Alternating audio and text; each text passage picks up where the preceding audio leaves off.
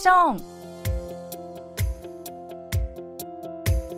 リスナーのリクエスト曲とともに気になるとっておきの韓国を紹介するソウル発情報番組「土曜ステーション」進行役のナビこと超ミスです。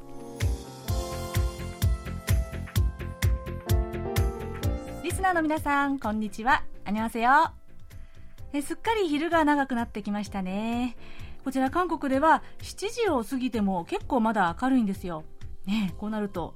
明るいうちからビールが飲めるというのがですね なんとなく得した気分になるのは私だけでしょうか。さて今日はお便りをまずご紹介しますね、えー、お便りモンスターおたもんこと松本拓也さん、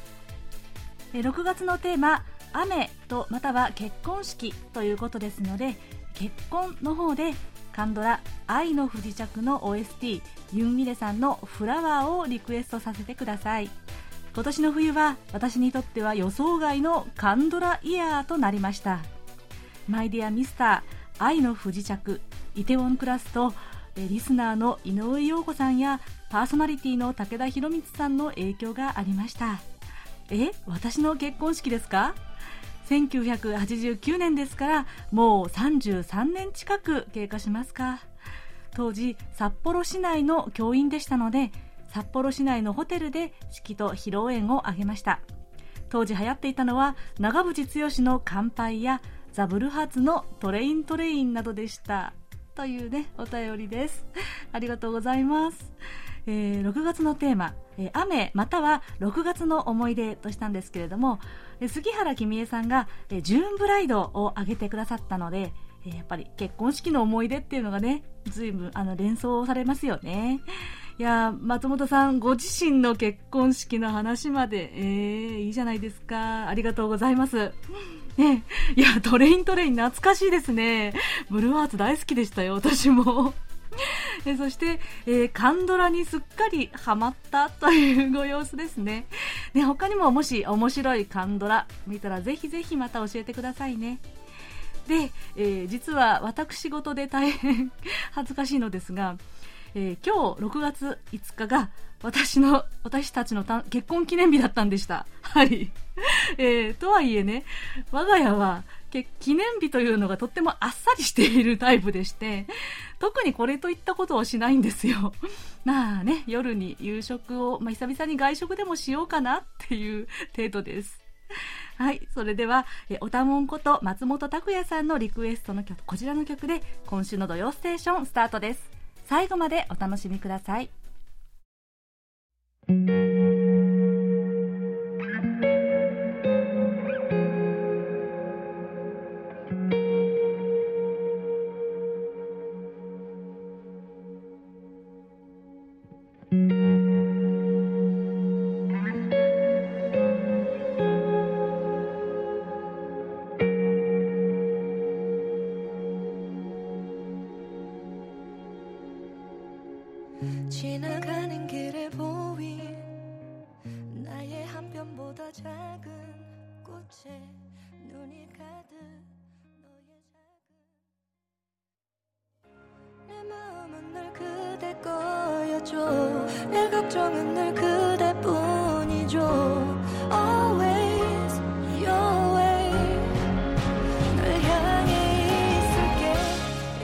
ちらは先ほどお便りをご紹介したおたもんこと松本拓也さんからのリクエストでユン・ミレさんが2019年にリリースした「フラワー」でした。ドラマ「愛の不時着」の挿入歌です。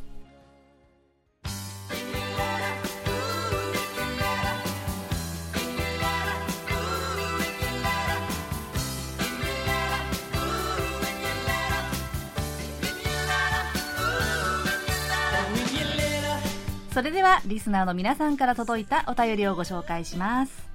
えー、まずは東京都の細谷正夫さんです。久しぶりにお便りを差し上げます。スタッフの皆様にはいかがお過ごしでしょうか。東京は梅雨入り間近と言われていましたが昨日今日と空はすっかり張り上がって爽やかな気候となっています。さて22日放送の「土曜ステーション」では超ミスさんが講習リポートを紹介してくださいました私も2016年に広州の国立518民主墓地を訪ねました。駅から墓地に向かうバスの系統番号が518となっていることに広州の人々があの事件を忘れまいという強い意志を持っていることの表れだと思い感動しました。また墓地の受付で日本から来ましたと告げるとそれでは日本語の話せるスタッフに説明させましょうと言ってわざわざメモリアルホールまで連れて行ってくださりおかげさまで公衆事件に関するさまざまな展示資料を日本語で理解することができました。皆さんの心優しいおもてなしに感激しました。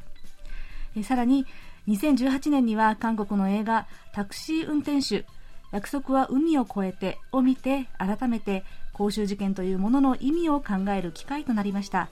私はあの事件を隣国韓国の出来事として見るのではなく政治権力に対して激しく抵抗した市民の心を共有し日本の人々も自分ごととして胸に刻むことが本当の歴史を知ることにつながると考えています。というですねお便りをいただきました。細谷さんお久しぶりです。そして丁寧なお便りありがとうございます。ね、甲州を訪れた時のエピソードですね。細谷さんもこの518民主墓地を訪ねられたんですね。いやでも日本語を話せる方が案内してくださったなんてね、いやとても貴重な体験でしたね。ね、本当におっしゃるように、甲州民主化運動というのはね、やっぱり決して韓国一国という事件でとどまるのではなくって、まあ、人権民主主義というね普遍的な問題だというふうに、ね、捉えられていると思います。なので今で言うとやっぱりミャンマーの問題、ね、ミャンマーの人たちは広州とのつながりをとても深く感じているんだなと思われるんです、ね、で5月27日に広州で犠牲者を弔る復活祭というのがあったんですけれどもそこに今回初めて韓国在住のミャンマー市民の方々が参加したというニュースもね、聞いたんですよ。えー、なので、こうして自分事として胸に刻むことが本当の歴史を知るというね、細谷さんのお言葉が胸に染みました。ありがとうございました。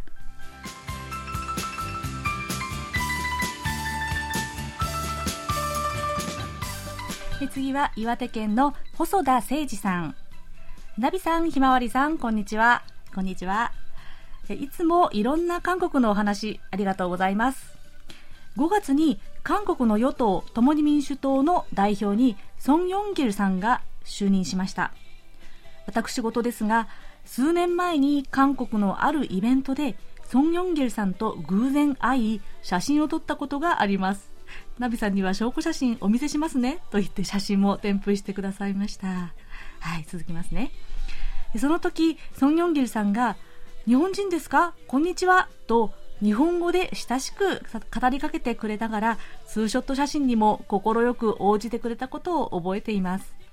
最近、韓国のニュースを調べると、ソン・ヨンギルさんがよく出てきて、とても嬉しくなります。ソン・ヨンギルさんは、日本のネットの評判を見ると、対日強硬派として知られており、日本に厳しい発言もされています。でも不思議なのは、私は日本人なのに、ソン・ヨンゲルさんの発言に全然嫌な気が湧きません。視聴者の皆さんの中にも、韓国は好きだけど、韓国の政治家は嫌いという人がいるかもしれませんが、もしその人と実際会って、その温かさみたいなものに触れるなら、嫌な気もしなくなるものだと感じます。政治家同士、もっと情がつながって、喧嘩腰にならず、日韓の政治的課題に取り組んでほしいなと思います。というですね、細田さんからのお便りでした。ありがとうございます。えー、写真も拝見しましたよ。これはね、なんでしょうね、あの、国際シンポジウムか何かだったんでしょうかね。うん、会場で、割といろんな国の方がいるように見受けられましたが、ね、で、ソン・ヨンギルさんと仲良く並んでツーショットの写真でした。ね、この5月から新代表となったソン・ヨンギルさん。え、共に民主党のですね。それにしてもですね、この与党の前代表のイー・ナギョンさんは日本語ペラペラだったんですよね。日本通だったんですけれども、孫さんも日本語ができるとは知らなかったです。そうなんですね。うん。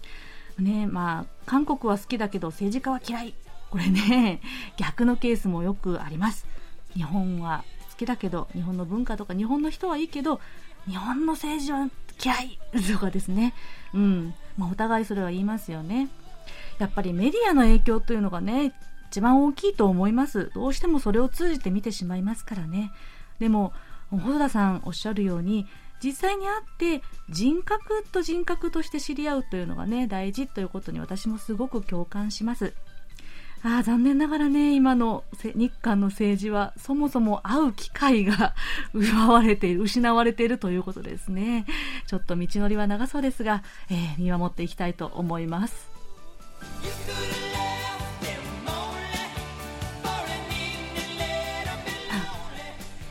そして、えー、先々週のこちらのコーナーで私がコメントをしたことに関するご意見をいただいております。え湯川義彦さん、えー、韓国語で、ハングルで書いてくださったんですね。えー、조미수씨에게한국의한자음에는소리가하나밖에없다니더있을거예요えー、韓国の漢字の、えー、読み方が音が一つしかないとは、てんてんてん、もっとあるはずですよ、という、えー、コメントをいただきました。ありがとうございます。そうなんです。5月22日の放送で、 えー、福岡県の後藤信弘さんのお便りのコメントで、えー、私が、韓国語は漢字の読み方が一つしかないから楽などとね、言ってしまったんですが、二つ以上の読み方がある漢字もたくさんあるんですよね。そうなんです。代表的なのが、金。これはキムとも読みますし、組むとも読むんですね。組む、金。えー、まあ、名字なんかでは金ですよね。でも、あの、実際は君と読んだりもします。もうこういうね、読み方が2つある漢字、いっぱいあるんですよね。えー、湯川さんが、えー、韓国語で読み方が複数ある漢字のリストアップされているサイトまで、ね、丁寧に送ってくださいました。ありがとうございました。えー、大変失礼しました、ね。すぐに教えてくださって、本当に助かりました。ありがとうございます。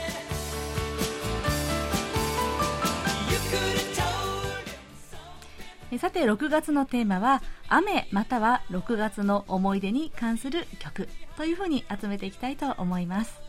もちろん今日まあね お話が出ましたが結婚にまつわる思い出話でもいいですし、まあ、それ以外でもね6月にこんなことがあったなーなんていう思い出があったらぜひ教えてください。そして曲もじゃんじゃんリクエストをしてくださいね。お便りはメールアドレス japanese.kbs.co.kr または番組ホームページの掲示板からお送りください。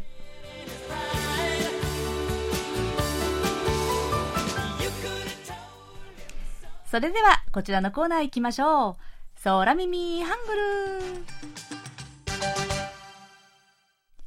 え今日の空耳ハングルは先ほどお便りをご紹介しました岩手県の細田誠二さんからのご投稿ですメッセージからいきますね空耳を作りました。そろそろ夏ということで、涼しい気分で水族館での会話です。とのことです。ではでは早速聞いてみましょう。ある日、韓国人の空くんと日本人のミミちゃんが水族館に行きました。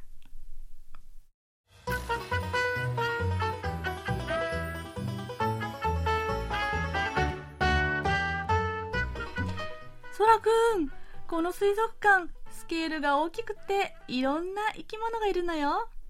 今日は回りながら韓国語も教えてね。うん、いいよ。生き物の名前、韓国語で何て言うか教えてあげるね。あ、クジラこれこれ、これ見たかったんだ。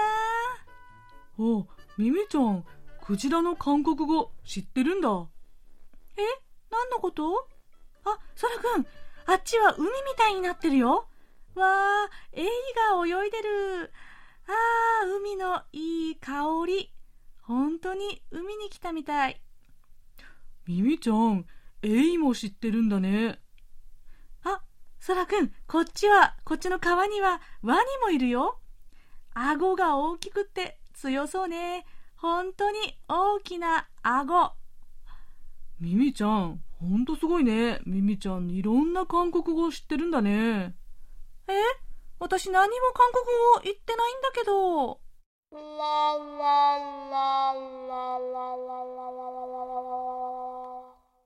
はい。いやー、これは素晴らしいですね。よくできてますね。わあ、細田さん、ナイス、ハン、空耳ハングルですよ、これは。ええ。これたくさん入ってるんですよ。最初の、クジラ。これはね、これ、これという、これというのがですね、クジラなんですね。えー、そして、エイ、海の香り、いい香り、そう、香りというのが、エイの韓国語なんですね。えそして最後に、ワニは大きくて強そうな顎。顎。え、あ、おと書いて、顎。これがワニなんですね。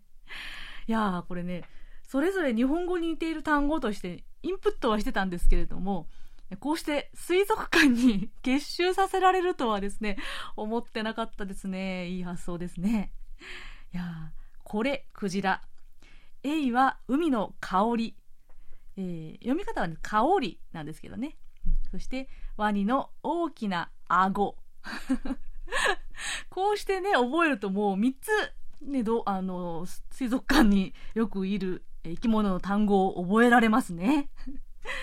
いやちなみにですね、えー、最近あのブレイクした逆走ブレイクであの話題になった Brave Girls の Rollin' という曲がありますけれども、この振り付けがね、あの、香りダンスと言われています。エイみたいにこう、腕をひらひらさせながら、前後に開きながら、振り付けが、その振り付けがね、話題になりました。ということで、えー、香りダンスと言ったら、あ、エイなんだなと思ってください。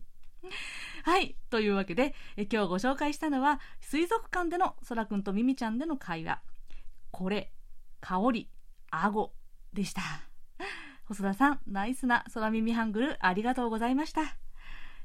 細田さんには、ささやかなプレゼントと私のサイン入りベリカードをお送りします。皆さん引き続き、楽しい空耳ハングル、空耳ミュージック、お待ちしてます。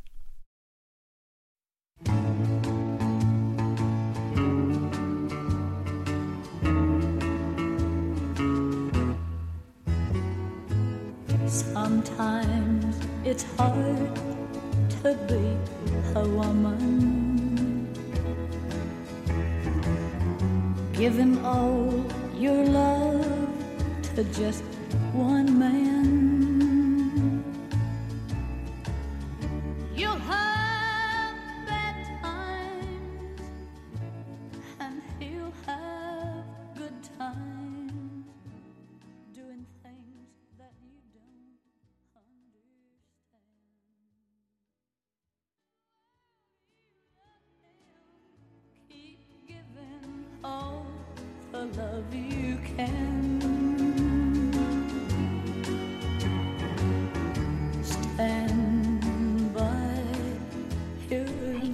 曲は1969年にリリースされたタミー・ワイネットの Stand by Your Man です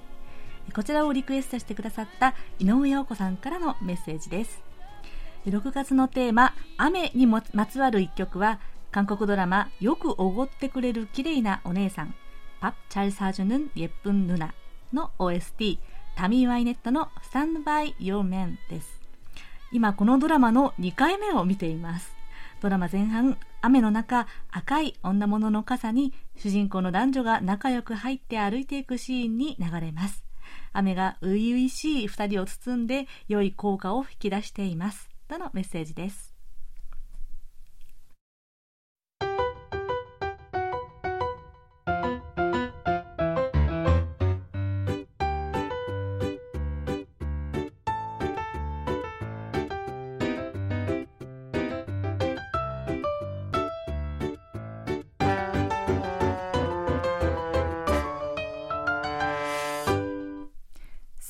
暮らしの音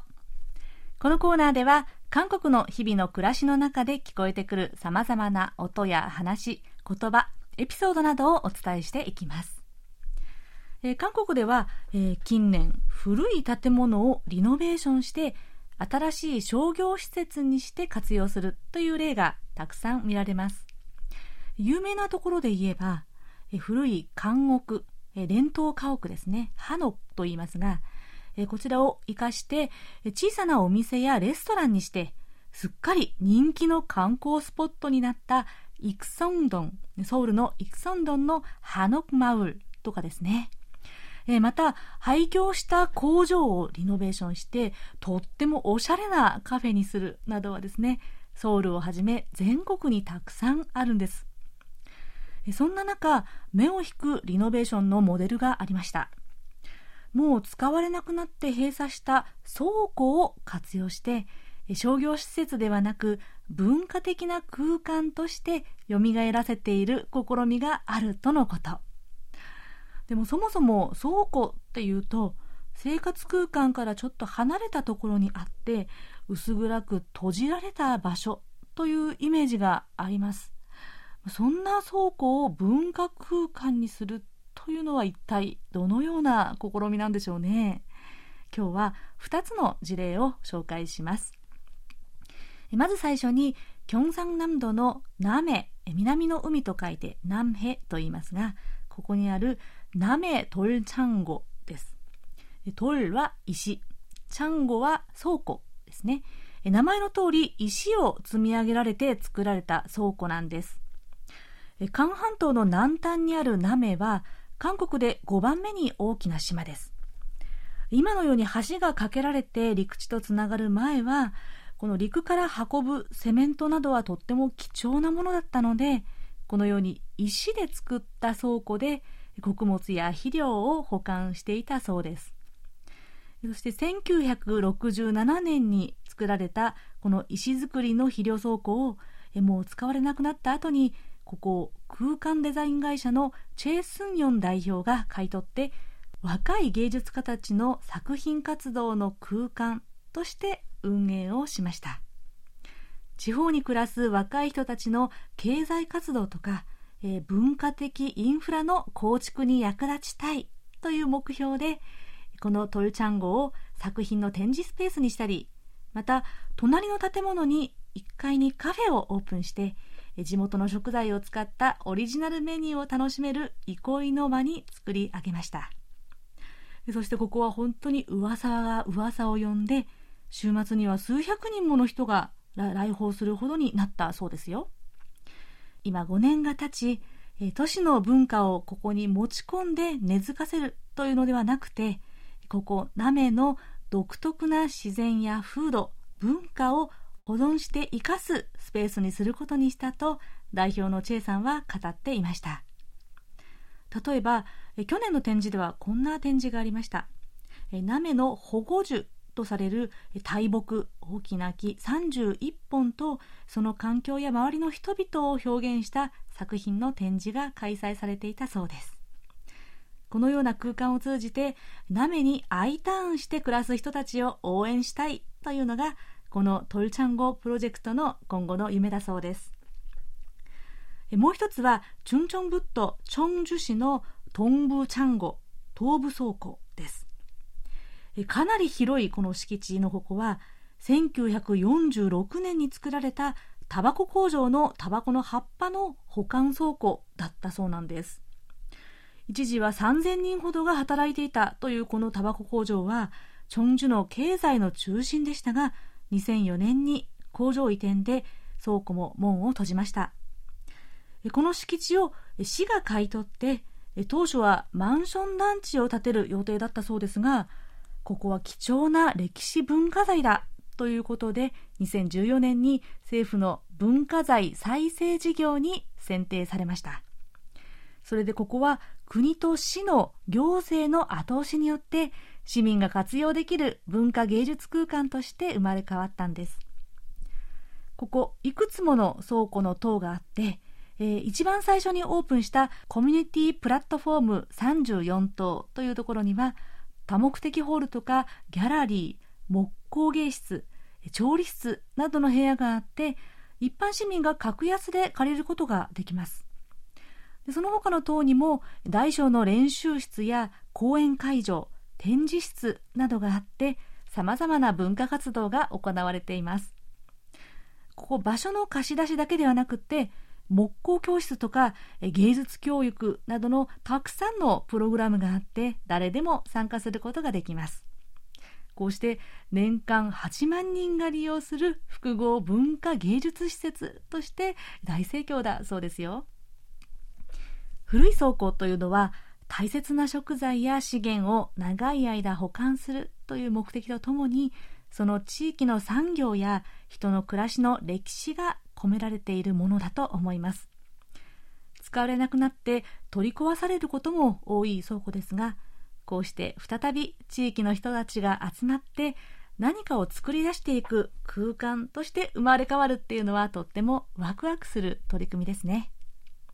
というわけでえ今日は文化空間としてよみがえった倉庫リノベーションについてお話ししました。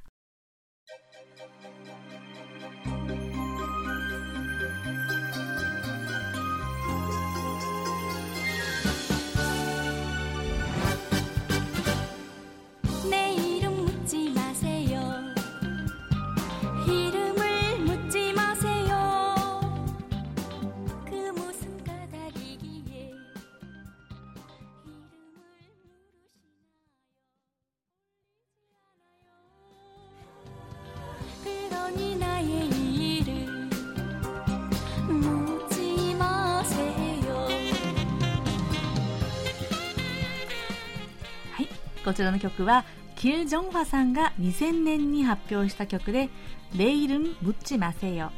名前は聞かないででした。こちらのリクエストは三重県の森本春樹さんからです、えー、メッセージいただきますね、えー、元来は北韓のポチョンボ電子楽団の楽曲です。2000年6月に初の南北首脳会談が行われましたがこの頃北韓ブームが巻き起こったそうですね。そんな中でお国では統一少女という名義のアルバムが出されたと聞いております。他の歌手の歌い方を真似て全ての楽曲が歌われています。今回はこのアルバムに収録された「名前は聞かないで」をリクエストします。ということでした。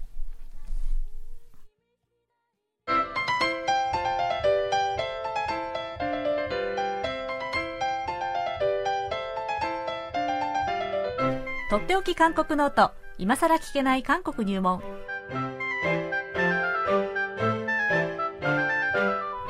ソウル滞在18年目の韓国社会ウォッチャー本育大学経営学部助教授の尾形義弘さんが韓国社会のどんな疑問にもお答えします。尾形先生よろしくお願いします。よろしくお願いします、はい、では、えー、早速、えー、ご質問に行きたいと思います、えー、山中隆文さん小原先生こんにちは。早速ですが韓国についての質問です。日本では首都機能の移転政府機関の地方移転は一部の機関にとどまっており現在では議論も下火になっています。韓国ではセジョン特別市に、えー、首都機能移転が進んでいると知りました。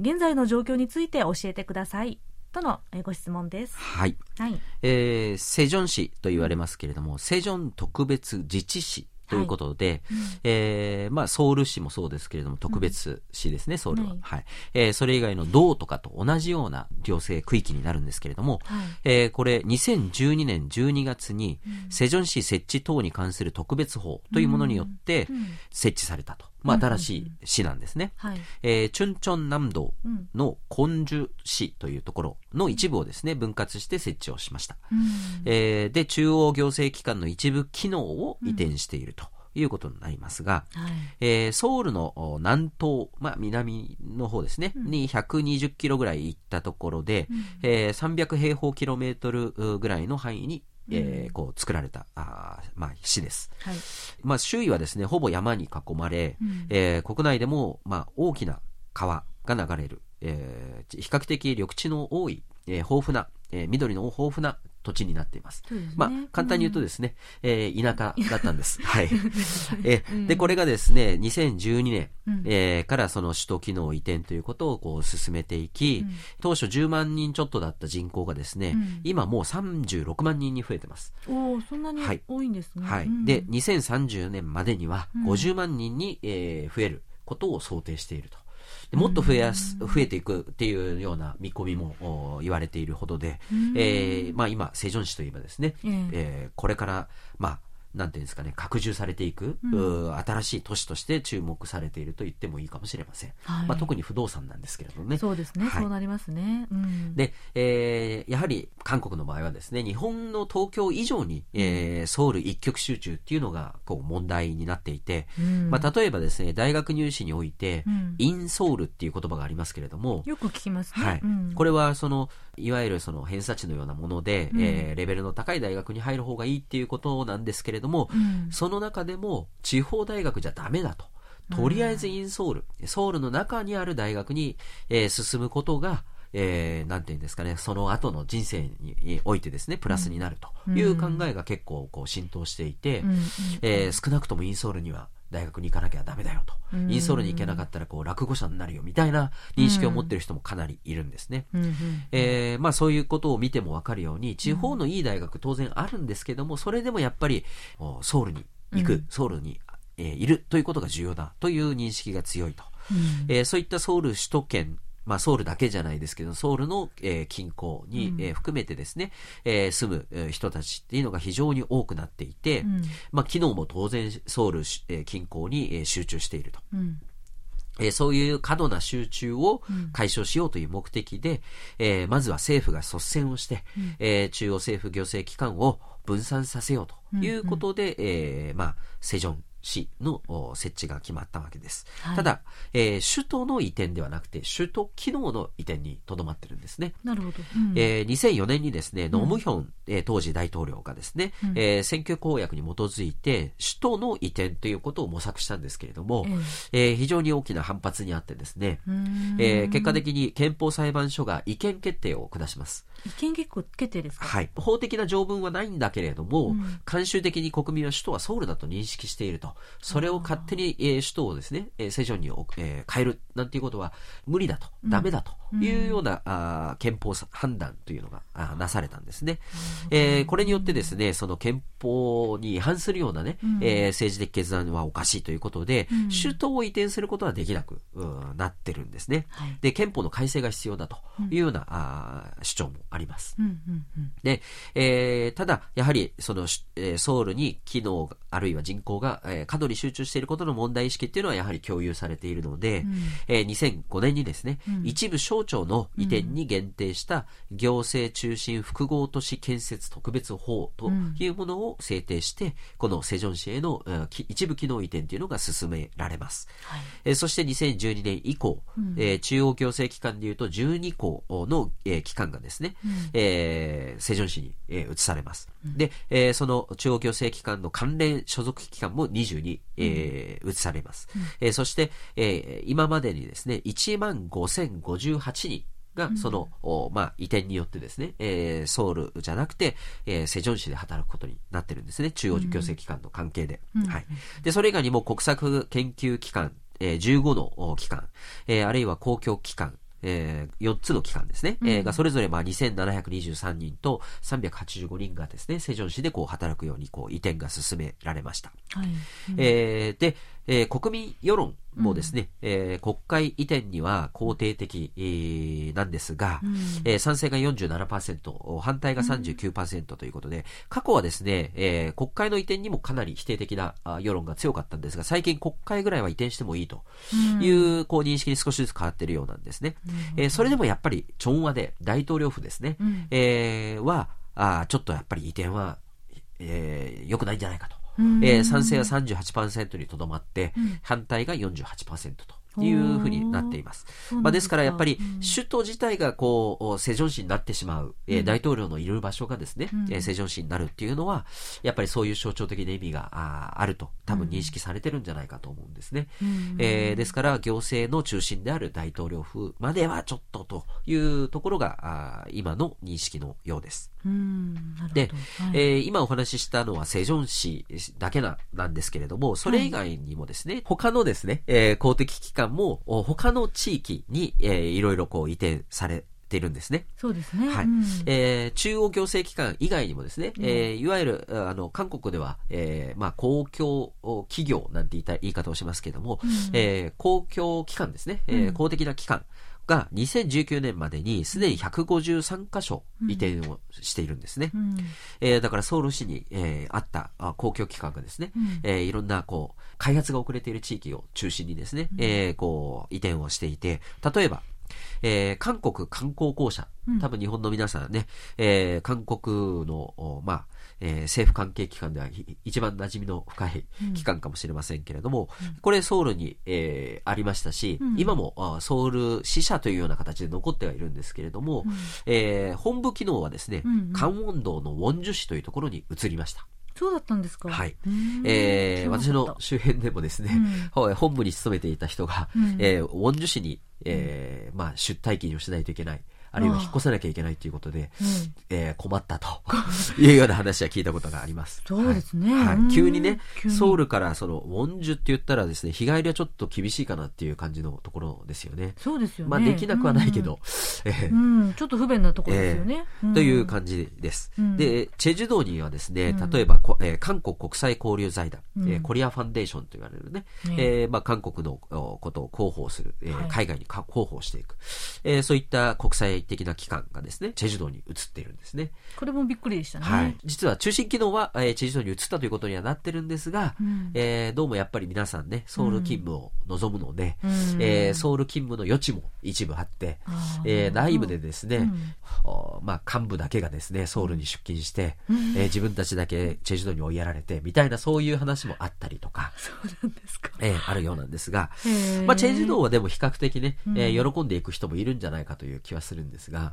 はい。まあ、地域によってはですね、その、本当にもう、まあ、目的自体がですね、その人口を分散するとか、うん、えー、まあ、ちょっと廃れた地域を活性化させる、そういった意味もあるので、うん、そういう地域にこう移った期間の場合はですね、うん、えー、ソウルから、あの、週、週末だけソウルに戻って、うん、えー、平日はそっちにこう、簡単な、えー、家を借りてですね、はい、えー、出退勤する、なんていう人もいたりとし、えー、ということで、まあちょっとですね、その、本来の趣旨からはですね、反している部分もまだ残っているようなんですけれども、うん、えー、一応政府主導でですね、こういうことがどんどん進められていると。うん、えそして、あの、時期を区切ってですね、少しずつ進められてきてるんですけれども、うん、えー、今、えー、今後ですね、うん、えー、追加で、えー、153箇所だったんですけど追加で100箇所余りを、うん、さらに移転させるという計画が、うん、ああります、うんうんうん、え。100ぐらいの期間ですね。例えば、えー、ソウル大学とか、インチョン大学という国立大学ですね。うん、えー、とかですね、あるいは、えー、KBS、EBS などの公営放送。えー、そういう話もあります。そうなんですか。IB 系企業銀行とか、はい、えー、産業銀行とか、輸出入銀行なんていうね、うんうん、えー、国策銀行と言われる、そういった機関も検討の対象に上がっていると。えー、結果的にどうなるかは全くわからないんですけれども、うん、えー、そういうふうに名前が上がってるんですね。どこに行くとかもまだわからない。わからないでしょうね、まだね。えー、まだ多分、相当な反発、えー、がね、あると思いますし、まあ反発だけじゃなくて実際の不便さとかね、いろいろなことがあると思うので、そうそう簡単には進まないとは思うんですが、うん、でも今まで153箇所の移転っていうのは進められてきてますので、うん、えー、今後もですね、えー、あり得るんではないかと、えー、まああるだろうと。えで、大統領の任期がね、1年、ぐらいになってますので、うんうん、この1年でやるっていうことであればやるのかもしれないし、うん、えー、これが持ち越されると次の大統領がどういう、えー、方針でいくのかっていうのもまた不透明なので、まだまだわからないんですが、そうですね。はい。可能性としてはなくはないというぐらいかなと思います。なるほど。まあね、えー、まあセジョン特別市への首都機能の移転はある程度、まあ、一段落はえっと、これからも続くみたいです。はい。ですけれども、うん、あの、当初はね、えー、かなり反発も一部あったんですけれども、うん、セジョン市がの価値というのがだいぶこう上がってきて、うんうん、えー、もうだいぶ皆さんね、それなりに、もう、もうそういうものだっていう認識にだいぶなってきたかなという気はしますよね。うんうん、えー、ですからやってしまえば、こう、うまくいってしまうもんなんだなという部分も、多分皆さん感じてるのかなと、えー、思います。なるほどですね。はい。じゃあこれからもまあ、引き続き、まあ、こう、移転があるかもしれない、まあ、あの、韓国の現状ですね。はい。計画としては続いているので。続いていると。はいうん、いうことです。はい、ありがとうございました。はい。では来週は？えー、来週も引き続き、今更聞けない韓国入門ということで、うん、えー、北韓地域の、えー、ケソン講談、えー、それから金剛山、訓願山観光についてお話ししたいと思います。はい、こちらもね、えーと、興味のある方結構いらっしゃるんじゃないでしょうかね。はい、ありがとうございます。えー、とっておき韓国のと今更聞けない韓国入門宛てに皆さんどうぞお気軽にご質問ください。質問が採用された方には、尾形さんのサイン入りベリカードとささやかな記念品をお送りします。今週はご質問を送ってくださいました山中隆文さんにお送りします。さて、6月に入りましたので、今月のカレンダーをご紹介します。この6日、ヒョンチュンギル、県中日と言います。戦没者追悼記念日ですね。